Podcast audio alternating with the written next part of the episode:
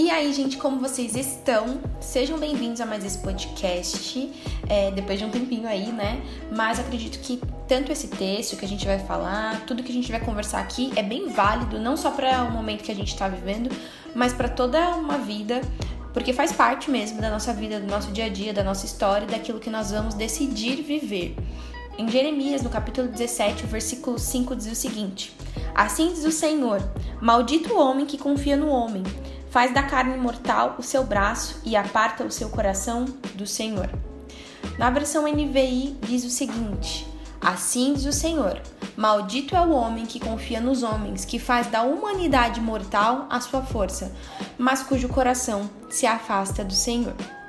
Cara, por que que é tão da nossa rotina, do nosso dia a dia, da nossa vida esse contexto? Porque nós somos muito tentados naturalmente a depositar a nossa confiança na força humana, na humanidade.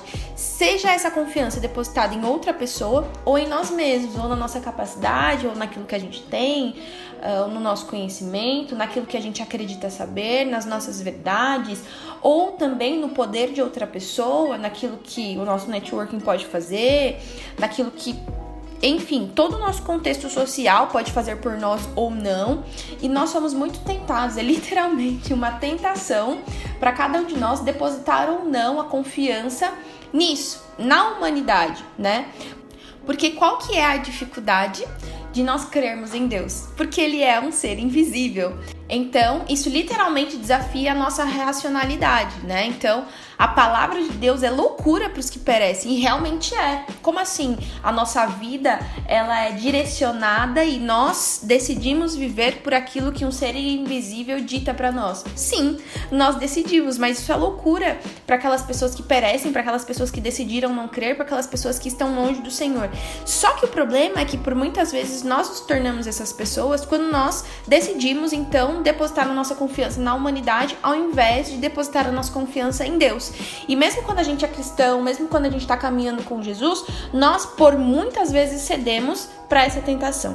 Então, quando a gente fala a respeito aqui desse contexto, fala no versículo 6, na versão NVI, o que? Ele será como um arbusto no deserto, não verá quando vier algum bem, habitará nos lugares áridos do deserto numa terra salgada onde não vive ninguém.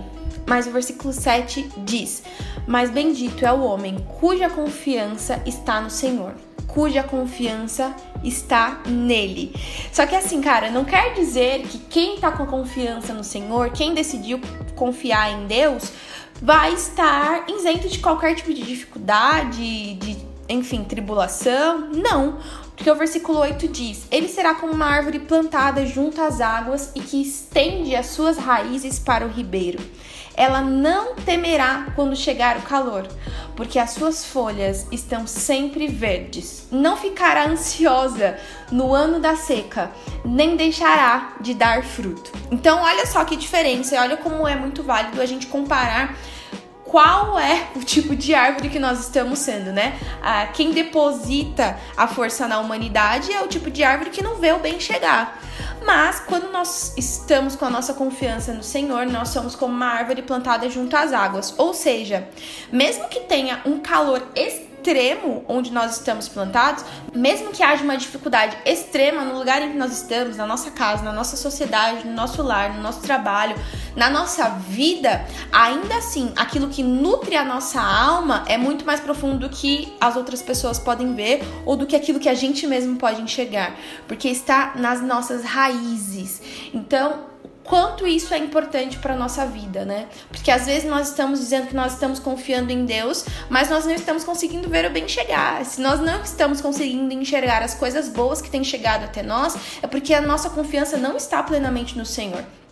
Então, quando a gente fala a respeito desse contexto inteiro, é bem importante dizer que às vezes nós estamos nos colocando como pessoas que creem em Deus, mas a realidade é que nós colocamos a nossa força como o nosso Deus. E aí é por isso que nós oscilamos tanto. Então tem dias que nós estamos extremamente bem e outros dias que nós estamos extremamente mal, porque nós decidimos colocar a força na nossa humanidade acima de todas as coisas e acima até mesmo do próprio Deus. O versículo 9 diz o seguinte: O coração é mais enganoso que qualquer outra coisa e sua doença é incurável. Quem é capaz de compreendê-lo? E o versículo 10 termina dizendo: Eu sou o Senhor que sonda o coração e examina a mente, para recompensar a cada um de acordo com a sua conduta, de acordo com as suas obras. Cara, para onde você está indo? Para onde a sua confiança tem apontado? Ela tem apontado para o seu Deus ou para a sua humanidade? Então, é muito sobre isso.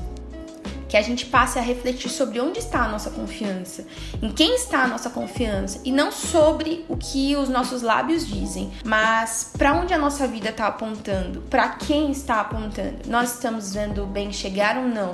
Nós conseguimos olhar com gratidão por aquilo que Deus tem feito?